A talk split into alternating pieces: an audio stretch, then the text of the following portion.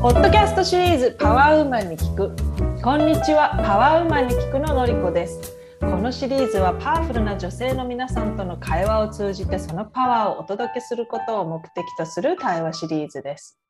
本日のゲストあやさん。あやさんは仙台出身。2002年にファッションの勉強にパリに渡り現在までパリ在住。フリーのニットデザイナーをされているそうです。こんにちは、あやさん、よろしくお願いします。こんにちは、よろしくお願いします。あやさんのフルネーム聞かずに始めちゃいましたけど、あやさんのフルネームは何だったんでしょう？はい、本間あやです。本間彩さんね、はい、よろしくお願いします。じゃあ、あのニットデザイナーというお仕事を知らない人もいるかと思うので、どんなお仕事なのか、ちょっとざっくり教えてください。はい。はい。えっと、ニットデザイナーっていう仕事は、えっと、ニットのデザインをするんですけれども、まあ、洋服のデザイナーで、えっと、専門がニットなんですね。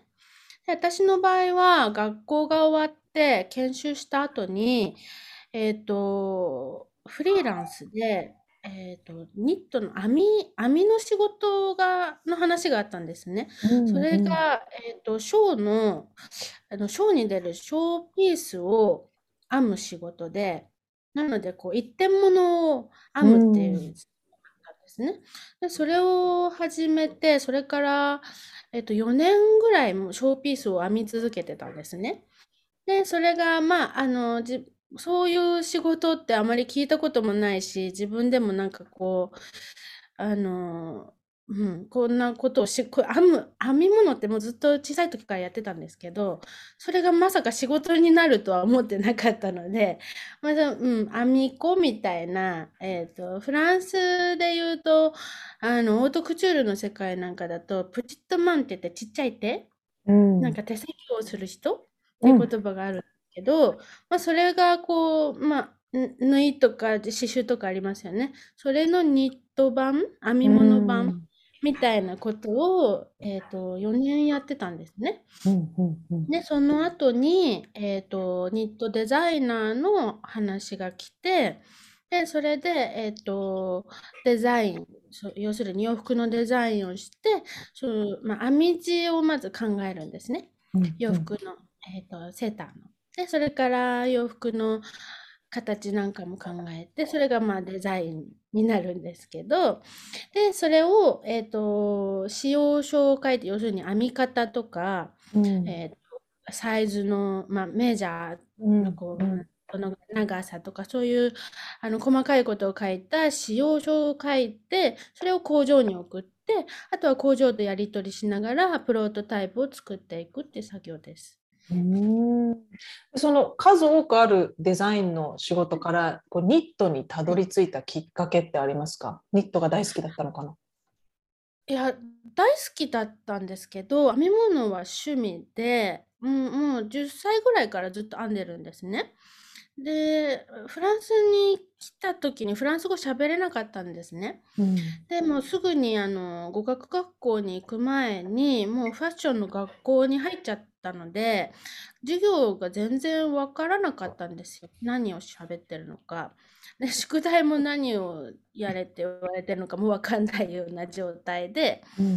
で、特にわからないのが、あの、まあ、実技のデッサンなんかは、まあ、デッサン描けばいいのかなという感じだけど、うん。歴史、アートの歴史とか、ファッションの歴史とかの授業は、まあ、先生が説明してる内容が全くわからなくって、つまんなくなっちゃって、うん。なんか、あの、授業中、あ、編み物してたんですよ。弾いてるふりして。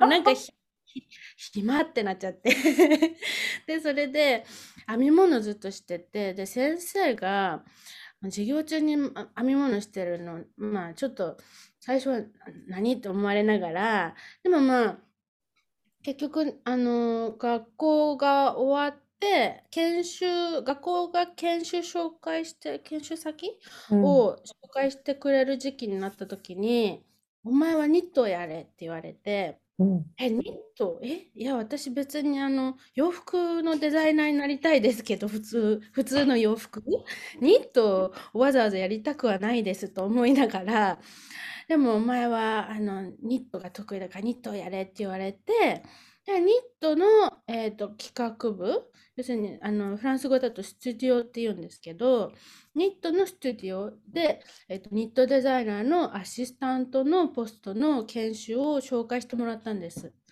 で、それがきっかけで、そこからは、確かにその洋服をデザインするにあたって、編み物って私全部知ってるので、その構造をうん。もうずっと手作業でやってきたので、すごく簡単だったんですよ。なんかこう、ロジックというか、うん。なんか、うん、あの、すごく自然な作業だったというか。うん。で、それでやってみたら、あ、なるほど。で、それでその世界に入ってみたら、それ専門の、あの、職業があるという ことが分かって、で、その、そのまま続けて、あの、あのなんかこう、話が来たり来なかったり、まあ、人づてでこういう仕事もあるよっていうので、うん。で今まで首がつながってる感じですね。なるほど。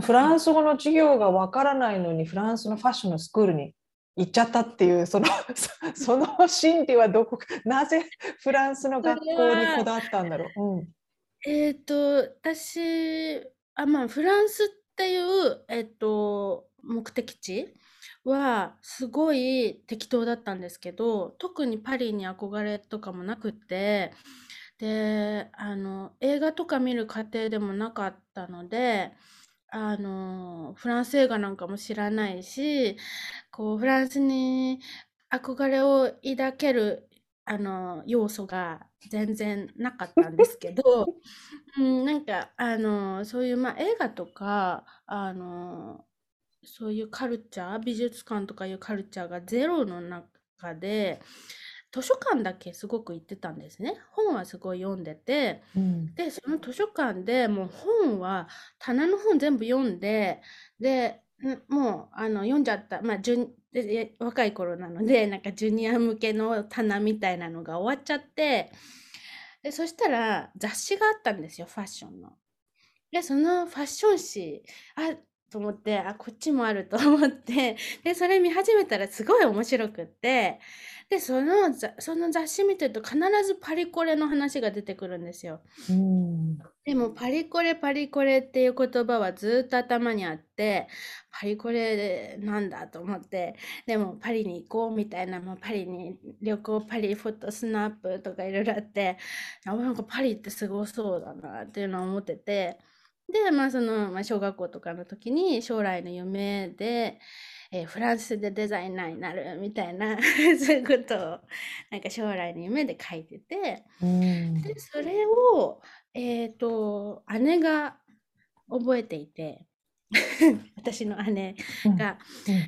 で、えっと、で、まあ、あの、高校卒業して、で、ファッションの道に行くってなった時に、あの、英語は義務教育で習うので、まあ、なんとなくわかりますよね。なので、うううんじゃあ私、ロンドンかニューヨークに行きたいなんてことを言ったら、えっと、姉が、お前はフランスに行きたいって言ってたじゃないかって言って、それでフランスはどうしたって言われて、いや、フランス語喋れないからちょっと行ってもなーって言って、いや、言葉はどうにでもなる。行ったらどうにでもなるから、まず行けと言われて、で、それで、うん、もうちょっと、ちょまあ不安ながら、まあ姉がそう言うなら、まあ大丈夫かなと思って、でも来ちゃったんですよ。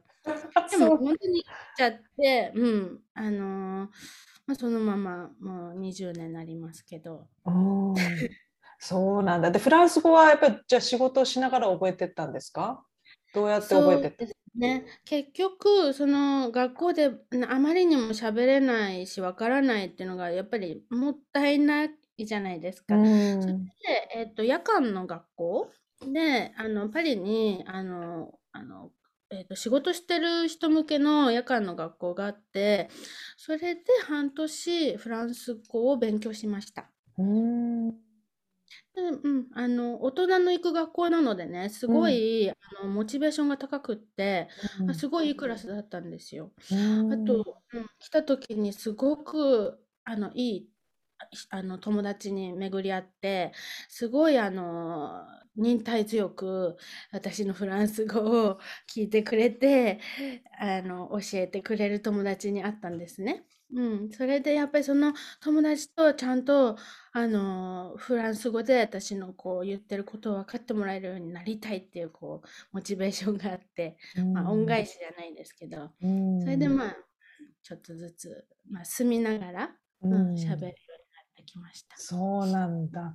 じゃあ、その、そういった仕事を始めた、もうその時から割とフリーランス的なお仕事の仕方をしてたってことですか？そうですね。もう始まりがフリーうん。ランスじゃないとできない仕事だったのうで、んうん。その仕事はどうしてもやりたくって、うんうんうん。で、なのでなんとかあのフリーランスのビザを取ったんですよ。うーん。で、まあ、あのフランスに滞在するのにやっぱりビザが必要なのでね。で、そのなんとかどうにかこうにか取ったフリーランスのビザで、それがあれば、まあ、フリーランスの仕事はできるので、それで、あの、フリーランスが急に始まっちゃったんです。なるほど。で、現在は、えっと、じゃあ、そのニットのデザインをメインに、かあの、クはい。ライアントを何社か持って、その彼らにやっぱり同じくデザインを提供したりってことをされてるっていうことかな？はい。そはい。うです。はで、い。ニットの、これじゃ別にあんま関係ないかもしれないんですけど、ニットのデザイナーさんとして、やっぱり自分の着るものはニットが多いんですか？それとも全然関係ないんですか？ああ、そうですね。あの、ニットばっかりです。あ、やっぱりまあ、そうなんだ。えっと、ププロトとかリサーチとかで、プロトってサンプル？あとかリサーチで買うセーターとかで、セーターだらけなんですよ。そうだよね。だからアパレル、ファッションに関わってる人は、そのそれが理由で断捨離ができないって話聞きましたけど、そのなんかお仕事だね。から、なんか自分の着る洋服だけじゃないから、あの捨てられない。着ない服もたくさんあります。着ない洋服の形したものもたくさんあります。うん。そうなんですよ。で、あの、まあ、ニットデザイナーになる前から確かに伸縮性のある洋服とか好きで、その、うん。まあ、T シャツとかトレーナーとかうんうんセーうん。ターとか楽じゃないですか。うんう楽んうん。ちんな洋服が好きで、で、うん、あの、やっぱりセーターもともと多かったし、多分好きだったんですよね。うん。なので、あの、アイロンってかけること一切ないので、アイロン確かけなくていい洋服うん。わかります。はい。それでうん。で、あうん。の、ニットって、あの、大雑把でいいんですよ。あの、デザイナーとかパターンナーって、すごくミリメートル単位で、うん作業とかあるんですけど、ニットはセンチメートル単位。あへの、ちょっえ。と、うん、ちょっとちっちゃかったり大きくしても、引っ張ればなんとかなるから、あの、あの、そのフィッティングって言って、ああ、なるほモモどね。デルに着せて、あの、お直しする時とかも、適当でもなんとかなる。なるほどね。それが私にはとっても合ってて、ほんうん。とにこう、うん、細かくやるの苦手で、うん、ああ、なんか正確にぴったり。正確に合ってるのかもしれはい。ないね。はい。そうなんだ。なるほどはい。ね。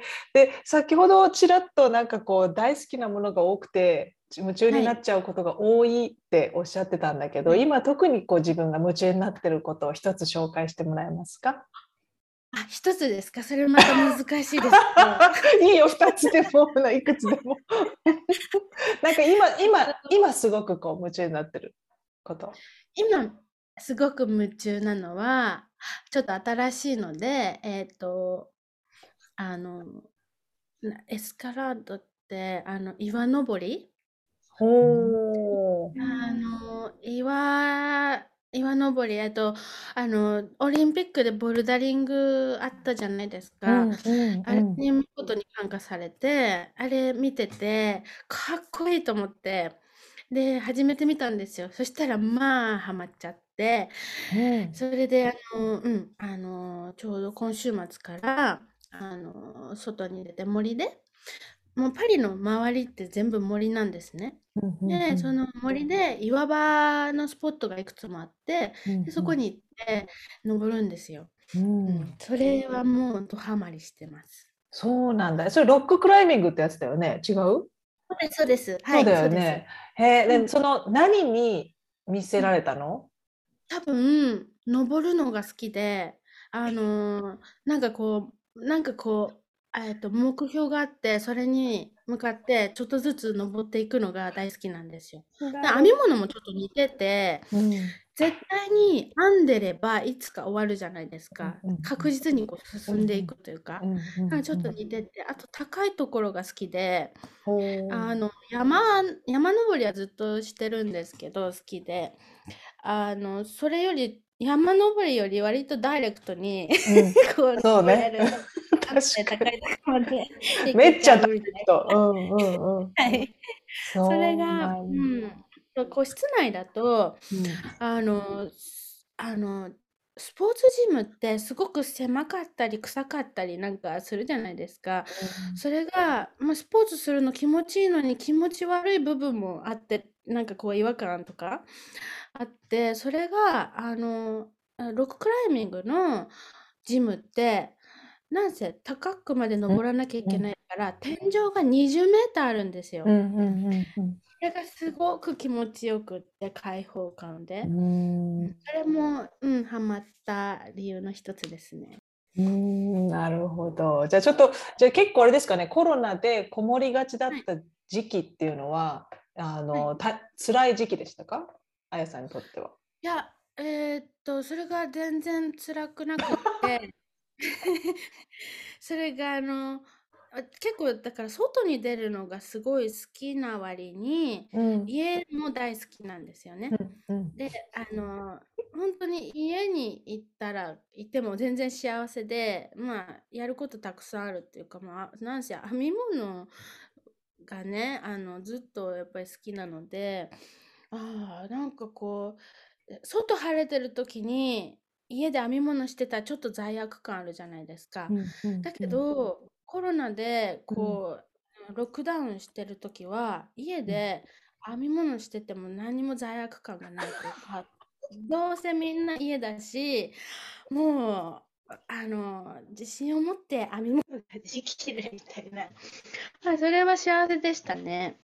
うん、でも、こうん、そう、コロナの時にやっぱりファッションはすごい大打撃で、そうだよあの、ねバイヤーさんがみんな来れなかったんですよね、ショーうんとか、あの、展示会に。うん。それで、えっと、私の仕事も夏のコレクションやってた時期でちょうど、バジェットをこう小さくするってなったら、あのー最初にニットがカットされたんですよね。で、今働いてる2つのブランド、今は2つのブランドと1つの、えっと、糸の工場うんと仕事してるんですけど、その2つのブランドがあのニットのコレクションをカットしてくれちゃったんですね。うんうんそれで仕事がないっていうのが半年続いて、うん。で、家でこもって仕事もせず、あのいて、さ最初は本当にちょっとパニックでどうしようってなったんですけど、うん。でもまあ政府からの援助がすぐに来て、うん。あの普通に生活できることになったので、うんうんあのー仕事しないで生きていける時期が本当にのうのうと編み物ばっかりしても生きていけるような時期が半年も続いたんですよ。うん。もしそのあやさんの人生の中にルーチンみたいなものがあるとしたら、うん、自分の中のルーチンとか自分の大事なリチュアルっていうかなんて言うんだろうね、うん、もしそういうのがあったら教えてください。なんせお風呂には絶対入ります。うんお風呂大好き。うん。あのーやっぱり海外で生活して最初に、あのーこうつまずくのがお風呂じゃないですか。はいシャワーそうやそうだね。うんうんそれを私は本当にお風呂にはこだわって、あの、一番最初は19メーター平方のアパートでも、なぜかお風呂はあるみたいなアパートをちゃんと見つけて、あの、お風呂、お風呂は絶対にもう入るように してます。うん、それは朝風呂？それとも夜風呂？あ夜ですね。あ夜なのね。あいいですね。健康健康ですね。でそんなあやさんにとってのこう人生におけるターニングポイントっていうのはいつだったか覚えてますか？ターニングポイント。えっ、ー、と、うん、あ、ターニングポイントを聞かれるの分かってたんです。あの、うん、あの、ポッドキャストを全部聞いたので。お全部聞いてくれたのね。ありがとう。すごい面白かったです。うん。えっと、あ、えっと、ターニングポイントは2つあって、それが、あのー、まあ、いわゆる挫折、うん、だったけど、最初の挫折は大学受験の失敗で、うんうんうん、フランスに来る前に高校からまあ大学に行こうと思ってたんですよ。で でそれで、あのー、それが高校生の時にギターにはまってしまってなんせ授業にも行かずにずっと一日中ギター弾いてたの。それはまあ、うん、もちろん、あのーまあ、親には内緒でっていうか、親には結構優等生なイメージを持ってもらうようにしていたので、うん、うん、全然、あのー、まさかね、一日中ギター弾いてるなんて。隠れて弾いてたの？じゃ えっと、あ、ギターは家でも弾いてるんですけど、うんうん、あの、授業には行ってると思ってますよね。ああ、ね、そっかそっか。授業にも行かず。授業に行かなかったんですね。で、先生も探しに来ちゃったりとかしてて、で、それで受験がやっぱりあって、で、割と舐めてたんですよね。私、高校受験は、あの、サクッと行ったので、あの、大学受験も、まあ、うん、まあ、教科書読めばなんとかなるだろうと思って、それでも高校3年生もずっとギター弾いてたら見事に全部落ちて、どうしようってなって、それで、あのー、出てきたのが留学だったんですよ。浪人はできなかったので、あの、うん、あの、浪人、うん、してまで、あの、大学に行く理由がなかったんですよ。なので、それで本当に半日考えたんです。落ちた時に、全部が落ちた時に、もう、あの、は、もうどうしようって考えて、それで、あの、まあ、こう、出てきたのが留学で、で、それで、え、じゃあ、え、イギリス、アメリカ、いや、フランスだろうっていう そこにその。え、でもその、じゃあ、パリの、えっ、ー、と、学校に入るための受験は、そんなに難しくなかったの？えっと、ファッションの学校は、うん、えっと、まあ、紙にアンケート書いて面接して終わりです。ほう、じゃあもうあなたにぴったりだったんだね。ある種ね。はい。うん、はい、まあ、面接して多分人となりを見てるんだと思うんですけど多分もうデザイン学校に来るべき人だったんでしょうね。そうなんだ。それが1個目の、えーと、ターニングポイント。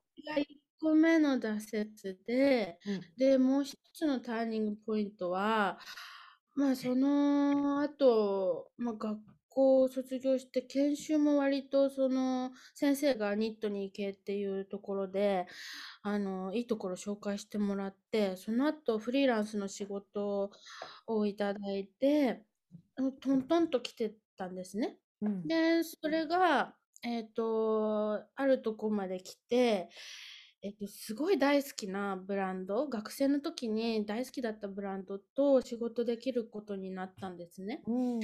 それが、あの、デザイナーの、要するに、えっと、そのブランドの名前を持ってるデザイナー本人ですよね。うん、の本人と、2人で企画をやるポストで、うん、要するに彼女が全部洋服のデザインをして私はニットの部分を担当して、うん、さらに彼女のあのアシスタント布のリサーチとかあの、まあえーと、研修生の面接とか、まあ、雑用まで全部やるみたいな仕事で、でそれがなんせ大好きなブランドで働けるっていうことともうそのデザイナーと毎日仕事をするでもう張り切っちゃってあもうすすごいもうあの全力投球で行ってもう朝行ったらもうちょっと掃除から始めてちょっとそのボスのテーブルもちょっと綺麗にしてとか やって始めてみたらすごいハードでそれがあのなんていうのかなあのそのデザイナーがサイコパスで有名なあの 本当にみんな知ってるんですよあのあやばい業界の人はね。うんうんうん。それにに気づく頃にはもうえっとほぼバーンアウト。うんうんうん。のちょっとやられててうん。それがそうですね、まあ、自分がなんとか仕事のやり方を考えればうまく全部できるかもしれないっていう本当にありえない量の仕事をなんとか自分の力でこなそうと思って全部抱え込ん。じゃって、うん。それで本当にギリギリまで行ってもう毎日朝の9時から夜夜中の1時まで働いてそれも一日中怒鳴られながら。でもうあの会社出る時にはあもうなんかこの階段を転げ落ちたら下来なくていいかもしれないみたいな。やばい。ちょっと結構やばいところまで行ってうん。その時に父親が病気になったんですよ。ほでその時にあの健康ってことを考えたんですね。ううん家族の健康と自分の健康うんを同時に考える機会になって、うんで父親の手術があったので日本に帰ることになったんですよ。うんそれで その時にボスに「日本に帰ります」ってで長くなるかもしれないから一度辞めますっていうことできて辞めてみてそこでなんとかあの踏みとどまったというかそれ以上あの遠くまで行かずに済んだんですねその仕事のあの、うん。それがターニングポイントでいつぐらいのそれはいつぐらいのお話？が2017年なので5年前ですね。うんそれからは、えっと、健康が第一。まず一番大事なのは健康で生きているっていうことが大事で、うんで、それから、えっと、えっと、やっぱり仕事を選ぶとか、そういうことも一応必要。うん、できることだけやるってことが必要で、あの、まあ、生きて楽しく生きなくちゃいけないっていうのが分かったのと、あと、その、その仕事をしていた時には、友達と会ってる暇があったら仕事がしたいとか、そのぐらいだったんですけど、友達と会って人と会って話をするっていうことが、あの、オプションじゃなくって、必要なこと？だからうん食べたり寝たりとかいうことと一緒で喋ったりとかすることってあの脳みそにあの必要なことなんだなっていうことも分かって、うん。うん。あの挫折でもありあの救いでもありましたねそのうんそうだね。挫折っていうよりは聞いてる私たちにしてみると、なんかうん。もうそうだね。すごいいいいい機会だったというか自分を救ってくれたいい時間になったというかね。うん。はい。なるほど。でもそのぐらいやっぱりこう全力投資しちゃう人なんだね。何にでもきっとね。はいで先ほどそのパリに長くこ住もうと思ってパリに来たんじゃないのにもう何年も居ついてしまったっていうお話されてたんだけどそのパリにいて自分が充電できるなんかこうパワースポットというか大好きな場所ってありますか？パワースポットはやっぱり森ですね。森、ううんんうん、パリの街中も大好きなんですけど、もうほんとずっと歩いてても飽きない。もうなんか綺麗ですよね、やっぱり街並みが。うん。うん、けど、あの、やっぱりチャージするっていう感じだと自然が必要なので、あの、電車に40分乗ったら、あの、もうすごい大きな森があるんですよ。東京ドームそれ何個分、何個分かわからないですけど、うん。うん、すごい大きな森があって、そこは、あの、ずっとハイキングのクラブで行ってるんですけど、もう毎回行っても同じコース、あの、もうだから3年か4年一緒にあの歩いてるんですけど、一度も同じコースがないんですよ。うんもう、いろんなコースがたくさんあって。うんそれはやっぱり、あの、すごいエネルギーチャージになりますね。一日中歩いて。おーそうだねいいね森のななんだろう、えー何が一番好き？えっと、えー、まあ、あの、平らなとこ？うん。登るのも好きだけど、平らな平らなとこ。ずーっと歩ける感じのとこだね。うん。うんうんうんうんが、あの、で、ちょっとだけ頑張って登ったら、すごいもう見渡す限り森、本当に見える限り全部緑っていう場所もあって、あすごいあの、やっぱバリで好きなところって、すごく凝縮した街があって、そのまあサイズも小さいじゃないですか。うんうん10キロ、10キ直径10キロぐらいの小さい町で、で、そこに全部あっうんて、うんでその周りにはすごい自然があるっていうのが、ちょっとミラクルですよね。確かに。うんうんそうだね。うんでそんなあやさんが落ち込んだりすることってあるんですか？あ、ありますあります。えっと、落ち込むことは、えっと、まあ、ちっちゃいへこみも大きいへこみもいろいろあって、うんえっと、ちっちゃいへこみはだいたい仕事のことで、あの、要するに、プレゼンプレゼンで、その、あの、要するにデザインを持って行って、選んでもらってっていう作業が毎シーズンあるんですけど、で、その度に選ばれなかったりとか、あの、まあ、思ったほどたくさんデッサンを取ってもらえなかったりとか、なんかこう通じなかったなって思ったりとか、あの、なんかよく言うのは、こういう、あの、こういう、この、なんていうの、アーティスティックな仕事で、あの、まあ、ちょっとデザイナーって、あの、こう洋服って着るものだから、あの、アーティストとはちょっと違うんですけどね。あの、こう、自分の一部が出ちゃうわけじゃないですか。まあ、うん頭から出たものをうんデッサンして、それを見せるってことは、ちょっと自分の、あの、一部が入ってる。自分の表現がね。うんうんうんはい。なので、それを、まあ、こう、並べて、見てもらって、評価されるって、あの、やっぱりその評価によっては、すごいがっかりしたりとか、うんそういうことはありますね。そうだよね、そうだよね。だって、そうだよね、わかります、その気持ち。自分ではすごい思いが入ってたかもしれないけれども、ね、他の人には全く何も感じないってなっちゃうと、ね。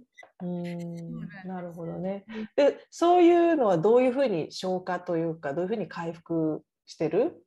あやさんの場合。と、あ、それがあるからやっぱり趣味が、うん、趣味があって、やっぱ音楽とか、スポーツとか、音楽も、あの、音楽もいろいろやりたいことたくさんあって、だからまあ、お家に帰ってギターを弾いてみたりとか、三振を弾いてみたりとか、あとは、うん、それでもダメなら、やっぱり外に走りに行ってみたりとか、もうそれでもダメなら森まで行ってみたりとか。なんかだから、結構その、ああの、鬱憤を晴らす、あの、えっと、エレメントを私結構たくさん持ってて、うん、でも、その、パッて忘れられるんですよ、結構すぐに。うん、うん、うんでうん。それが、あの今はもうちょっと真剣に悩もうかなっていうのを。真剣にそのぶち当たったものにこうついて考えたり立ち向かうっていうことまあ一定時間悩むということ？うん。も、うんもしかしたら大事なのかも、まあ、パート忘れる、お酒飲んで忘れるとか、わーいって踊って忘れるとか、まあ、それ簡単なんですけど、よく考えた方がいいこともあるかもしれないですうね。最近 気づきました。そうだね。本当そうだね。それあると思うな。まあもしかしたら忘れても戻ってくるかもね。そういう大事なことはね。そうなんです。戻ってきちゃう時ブーメラン、ブて、ーメランのように。それが、それ、そうなんですよ。そうなんですよ。解決しないと、やっぱり戻ってきちゃって、あの、負が戻ってくるってあんまりきね、気持ちが良くないので、うん。それは一つ一つ解決する必要もあるかなって思ってます。うんなるほど。なるほど。はい。じゃあまあそんなそんな話も踏まえて今日はあの菅子さんに聞きたいことははい。何でしたっけ？はい。えっと、聞きたいことは、えっと、こう、こうなんこうなんせふわふわしているというか、仕事柄、その趣味の多さから、友達の多さから、あの、ちゃんとこう、地に足がつく瞬間が今のところないんですね。で、それが、あの、私の人生において、こう、ちゃんとする日が来るのかなっていうのが、あの、疑問なんですけど、こう、今の 状態の真反対である、例えばこう、あの、会社に就職して、あの、毎日会社に行くとか、そういうあの規則正しい生活とか、なんかこう、そういうの、そういう生活への憧れ、あとミニ、ミニマリストとか、その、あの、物のの少ない生活とか、なんかこう、自分の今ある状態と真反対のスタイルへの憧れってずっとあって、なんかそういう、まあ大人に、もう大人ですけど、なんかこう、もっとこう、年を取るにつれて、落ち着いていくのかな、いつか、あの、地に足がつくのかなっていうのが、えっと、私の今の人生であるのかどうか聞きたいです。はい。こんにちは、あやさん。でははい、もう本当あの、持って生まれたままを生きてらっしゃるって感じで聞いてました。もうそのまんまでいいんですけれども、あえてそういうお願い、あの、お望みがあるなら、ちょっとお答えしますね。ははいい。で、あやさんもともとその楽観性を持ってすごく明るくて無邪気で何をしても遊びのように楽しむ方なんですね。はで、いそこにだけでもパワーを感じる不思議な魅力があって、その楽しくクリエーションするっていうところから、まあ、自然と財を生んで、あの、はいもう夢に向かってひたすら働き続けて、まあ、それもですね、ちょっと主流から外れたところで花を咲かせるっていうのがあるんですよ。ちょっとやっぱ王道から少し離れちゃうっていうのがね、やっぱり、あやさんらしいんですよね。で、あの、ストレートに全てのものをね、蓄積するっていう星がすごくあるわけなんですよ。それはですね、特に、特にそれに対しての対策っていうか、自分は、あの、意図して蓄積してるわけじゃなくて、なんかやっぱりもうどんどんどんどん溜まっていっちゃうわけなんですよね。で、はいそれは、あの、お金以外も、お金もちゃんと貯めれるんですけど、才能とか愛情、仕事、勉強、信用、人間関係などなど、あの、どんどんどんどん地道に蓄えていくような方なんですよ。で、これも愛情とか奉仕という形で、まあ、集団の中で生かされるっていうのがあってですね。はいで、与えられた環境の中で、それに、えー対応するような形で、また広い意味で守る、何かを守るという役割も伴っているわけなんですね。で、えー専門職えーのとか技術者とかあの自由業、自営というのが向いてらっしゃって、で、あのそのこととあの自分のあの蓄積したいという欲が合わさって、あのマッチングして、そのことでやっぱり移動が増えるというふうに出てるわけなんですけれども、まあ、そのことによってやっぱりお腹いっぱいになるわけなんですよ、常に。はい。はい。で、なので、あんまり落ち着こうなんて思うと、あやさんらしくないっていう感じなんですよ。はい。はいででもね、ほぼほぼあの星ってあるんですけど、あのはい。その人を形成してる星ってあるんだけど、はい。それが吉星で大体できてらっしゃるんですよ。ラッキーな星が多いんですね。で、なので、その生活に対しての心配なんてほぼほぼいらないし、でも、まあ、24時間、日向、まあ、日影日向なくね、あの働いて、まあ、結果的にはあのー高い地位と名誉を後半しっかり手に取る方なんですね。で、あの特徴としては、流れの特徴としては、青年期に何か大きなことをしようと夢を見を見夢を見るのが特徴なんですよ。はい。聞いてた通り、パリコレ。はい。なんかでっかい夢を持っちゃうんですよ。で、その頃からもうあたあの忙しい人生がスタートしちゃってるわけなんですよね。で、で、もともとはですね、実はゆっくりしたい、気ぜわしいのは嫌っていうのがあるんですよ。あ、はい。のんびりしたいとか。で、その気持ちと、やっぱり夢を持って、やっぱりそれに進んでしまうという、もう夢を持っちゃったから、だかはいらそれがちょっとたまにマッチングせずに、ちょっとはいヘキッとすることがあるってことなんですよ。はい。で流れとしては、えっ、と、38, あ38歳から47歳。はいここはまださらにはい。あの変化、移動が多いです。覚悟してください。はい。はい。で、でもね、やっぱりさっきあの健康とかおっしゃってた通り、ちはいょっ。と無理したら、あのはい健康に影響が出る可能性があるから、そこら辺はやっぱり睡眠とか食事とか、リラクレーションとか、そういうのはちょっと調整した方がいいです。はい。はい。で、あのさっきね、ちょっと考えなきゃいけないのかなとおっしゃってた時期に、ちょうど、えー38から、えー57歳まで、はい精神世界とか、はいちょっと見えない世界とか、そっちに気持ちとか頭の考え方がいってるんですね。はい。今まで本能のまま、やりたいまま、ひたすら言ってたけど、はい。ちょうど今ちょっと大人に入ってきたんですよ。大人の感覚についに、はい。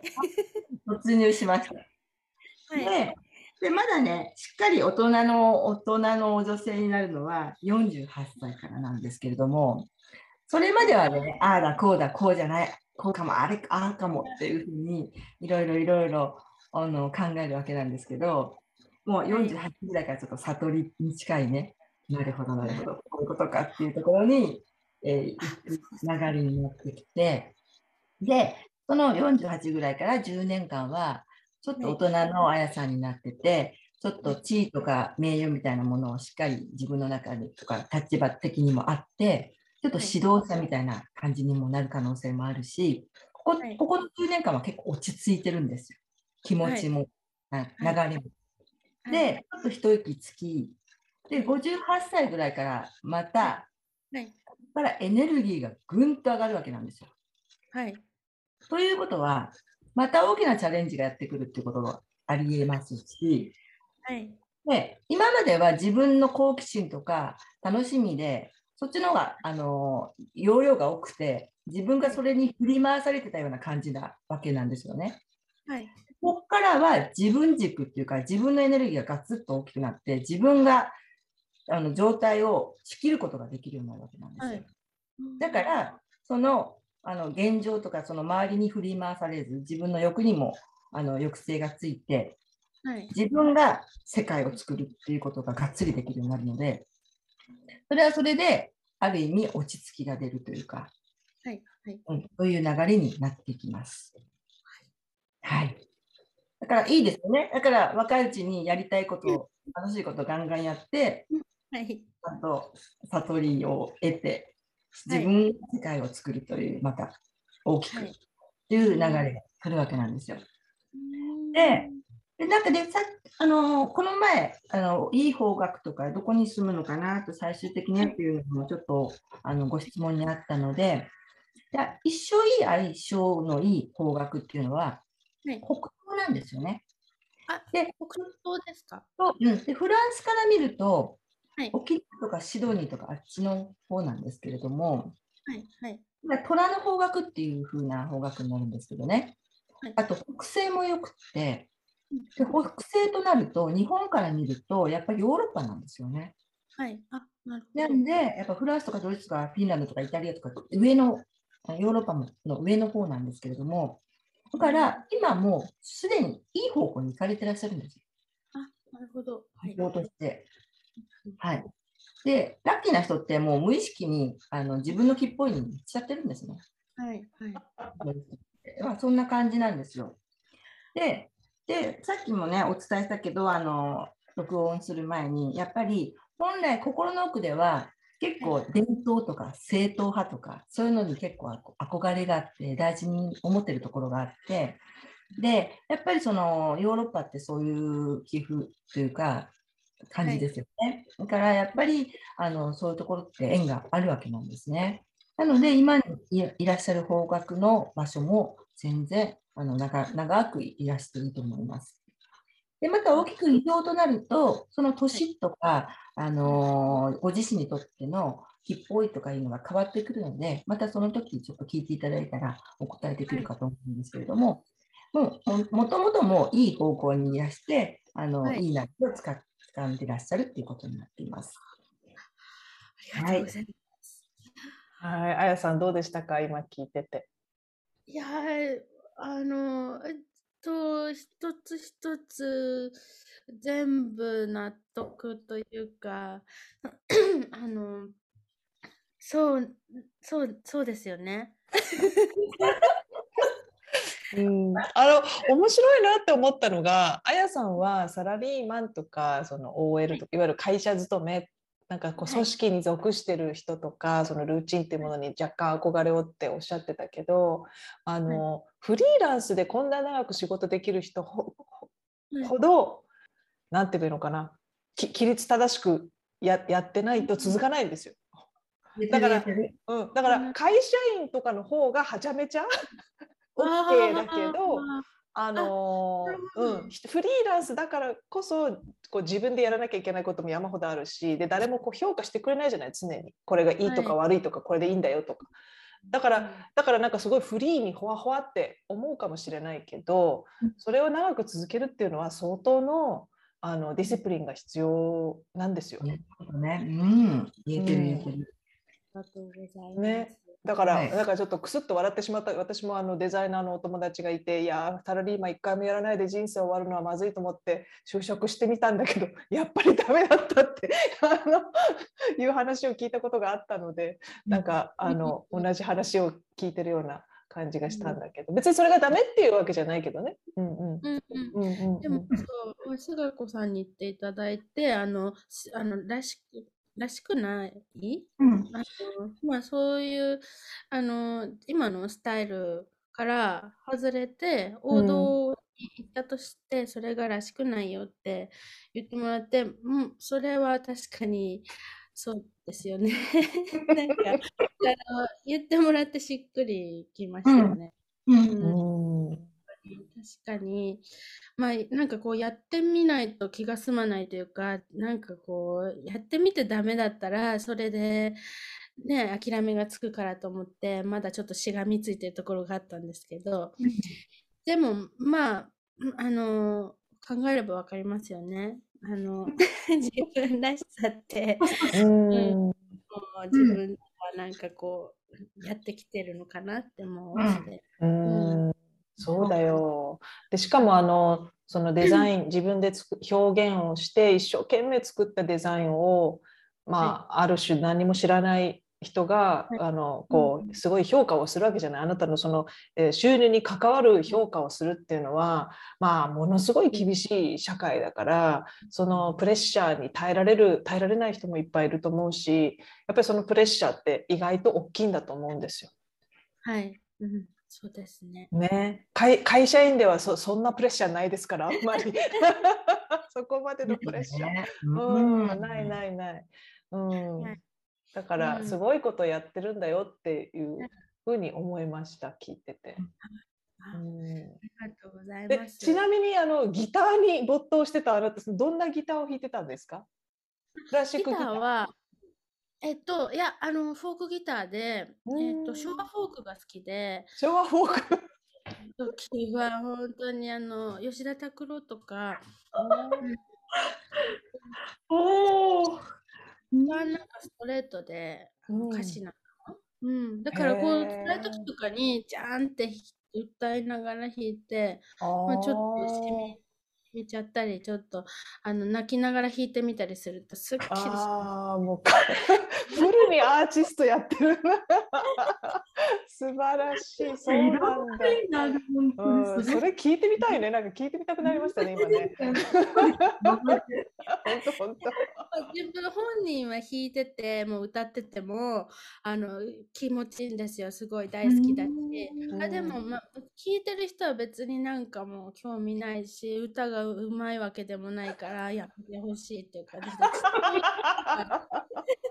父親お前は人前で歌うなってそうなんだ。そうなんだ。笑っちゃう。それでもまあ好へきなんで続けてえうん、いいと思うよ、いいと思う。いいじゃない、そういうことがあって。ななるほ。ど。じゃあそのそのフォークギターで歌ってるそのね、もう超元気なあやさん、みんなに今日聞いてくれてる人にどんなパワーを送りたいですか？えっ、と、何せ、これは私、姉に言われて、あの、要するに、フランス語を喋らないままフランスに来たっていう、こう、やっちゃったって、まあ、来ちゃった？まず？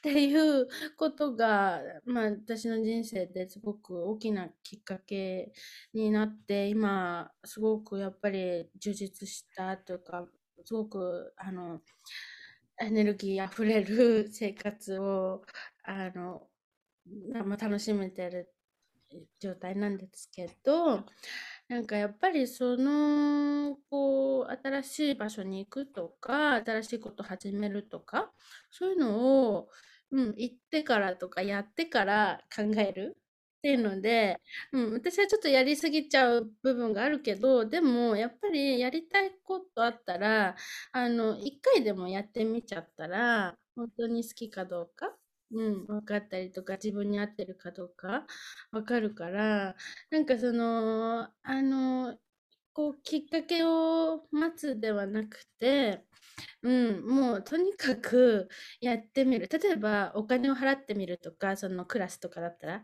したらもう行くしかなくなるから。うんうんうんうんそれでもう、行ってポチった、ポこう、あの、ペイを押してみるみたいな。それで、なんかこう、進むことってたくさんあるかなって思います。はい、その通りだと思います。超いたずらっぽい顔で言ってましたけど、その通りだと思います。嬉しそう、すごい嬉しそうに。はい。